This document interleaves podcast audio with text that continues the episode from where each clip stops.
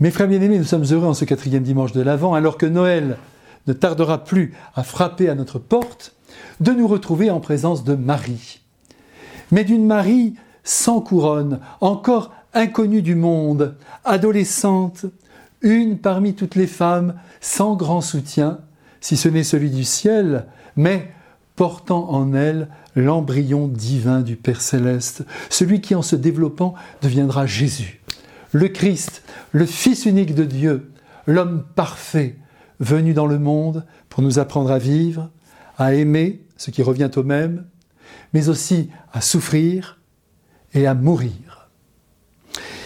Hier, la petite Marie a reçu la visite d'un ange qui l'a quelque peu décontenancée, mais elle vit si près de Dieu qu'elle a vite repris ses esprits et n'a rien perdu de ce que ce messager céleste lui a transmis et qui tient en quelques mots, et en voici l'essentiel. Vous connaissez bien sûr ce texte par cœur. Tu vas enfanter un fils, il sera grand, son règne n'aura pas de fin.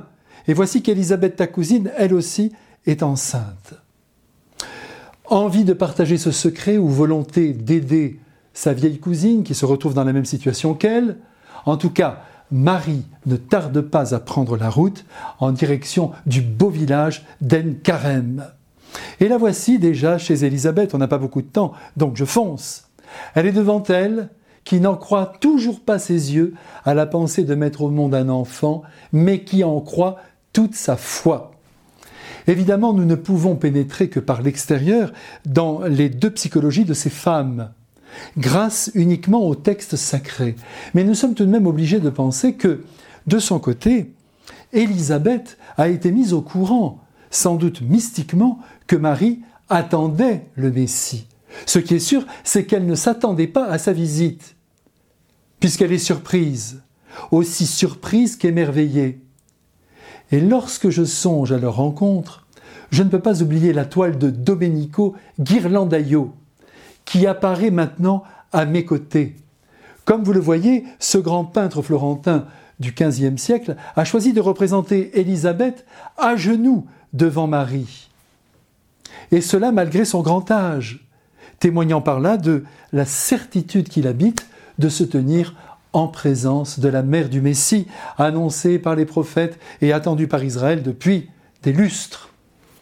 Notez aussi avec moi que le manteau d'Élisabeth est un manteau de fête de couleur or. Et oui, elle reçoit la mère de Dieu.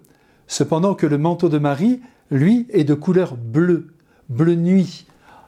Ce manteau enveloppe la naissance à venir et par là maintient en secret le mystère de la venue de Dieu dans la chair. Remarquez aussi la main de Marie qui se pose avec tant de délicatesse sur l'épaule de sa cousine. Vraiment, elles ont l'intention de s'entraider. Et sur cette toile, il me semble que dans quelques instants, Élisabeth va prendre la parole. Et voilà, voilà, nous l'écoutons, nous l'écoutons. Tu es bénie entre toutes les femmes, et le fruit de tes entrailles est béni. Comment ai-je ce bonheur que la mère de mon Seigneur vienne jusqu'à moi? Voyez qu'elle est parfaitement au courant du mystère de l'incarnation. Elle en tient une preuve vivante et même palpable, car son fils, ce futur Jean-Baptiste, vient de danser dans son ventre en entendant la voix de Marie dire à sa mère Shalom, shalom.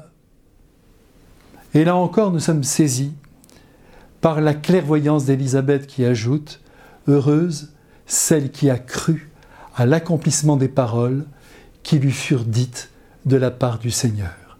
Elle est donc même au courant du fait que Marie a reçu un message céleste. Ici, nous comprenons que Dieu se fait parfaitement comprendre à nos esprits quand il attend quelque chose de nous, c'est évident.